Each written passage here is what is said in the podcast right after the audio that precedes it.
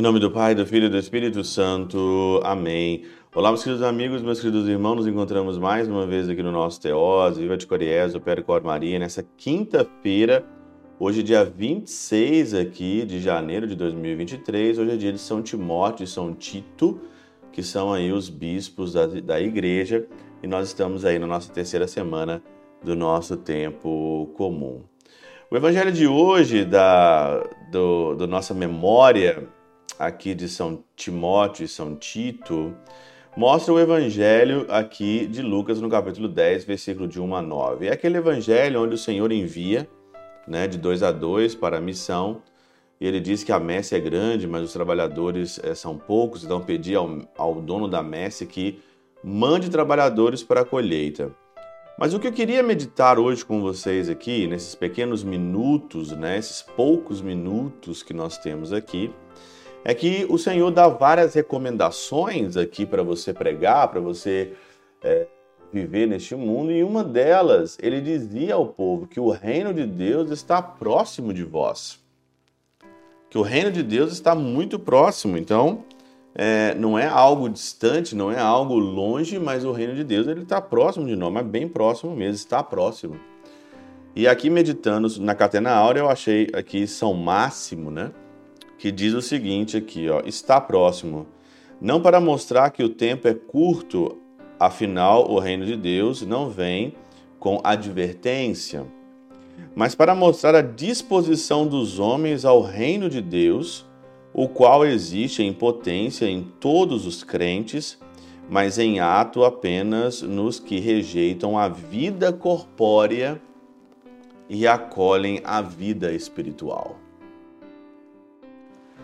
rejeitar a vida corpórea, rejeitar aquilo que os prazeres do corpo nos proporciona de uma maneira sem limite, de uma maneira totalmente sem responsabilidade e sem uma intenção eterna, atos inconsequentes do corpo, querendo simplesmente o prazer pelo prazer, querendo simplesmente curtir aqui, sem pensar que exista uma dimensão que é eterna, que vale muito mais do que aquilo que você está vendo. E aí então vai dizer aqui, né? Ah, ontem foi dia da conversão de São Paulo e hoje então Gálatas capítulo 2, versículo 20, citando aqui São Paulo máximo. Já não sou eu que vivo, mas é Cristo que vive em mim. Acredito que é o nosso lema neste mundo é o nosso lema neste mundo passageiro, nesse, nesse mundo fútil, nesse mundo que não vale nada, nesse mundo onde as pessoas estão cada vez mais loucas. Eu quero viver, eu quero que o Cristo viva em mim. Eu quero viver e eu quero viver para o Cristo, com o Cristo.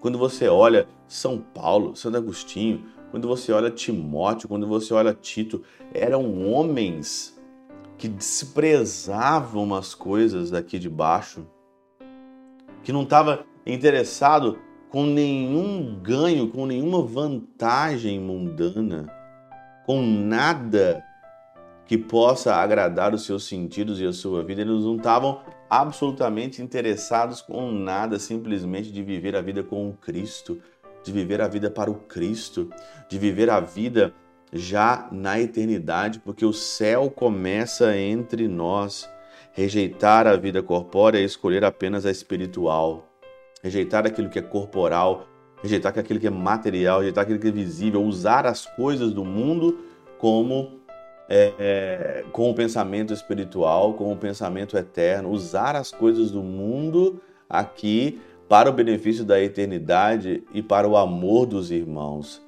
Esse é o grande lema nosso aqui, isso é viver em Cristo.